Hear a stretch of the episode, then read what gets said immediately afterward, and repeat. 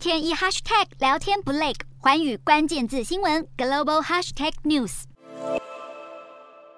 China, it's definitely China. One word, China. It is us versus China. 中国两个字成为美国其中选举的热门关键词。民主共和两党现在都直指中国是头号竞争对手，尤其在中西部的工业州，中国进口被当地认为是制造业工作机会流失的主因。而且不止美国候选人把政治经济挑战与中方挂钩，英国执政党的党魁选举也在较劲，谁对中国更加强硬。英国外交大臣特拉斯身为保守党党魁的最终候选人，始终不避讳他的抗中立场。现在连他的对手前财政大臣苏纳克都在选战中改变相对温。和的态度，直指中国是个威胁。苏纳克承诺当选后就要关闭英国境内的孔子学院，并打击中方的网络间谍活动。至于和英国紧密联系的澳洲，在五月的大选中也不断提起中国安全议题。虽然澳洲的新任政府矢口否认会调整对中政策，但政客们谈论中国的方式显然已有巨大转变。从五年前关注商贸关系，到现在从国安和竞争威胁的角度审视中国，都足以展现不少西方民主国家逐渐高涨的反中情绪。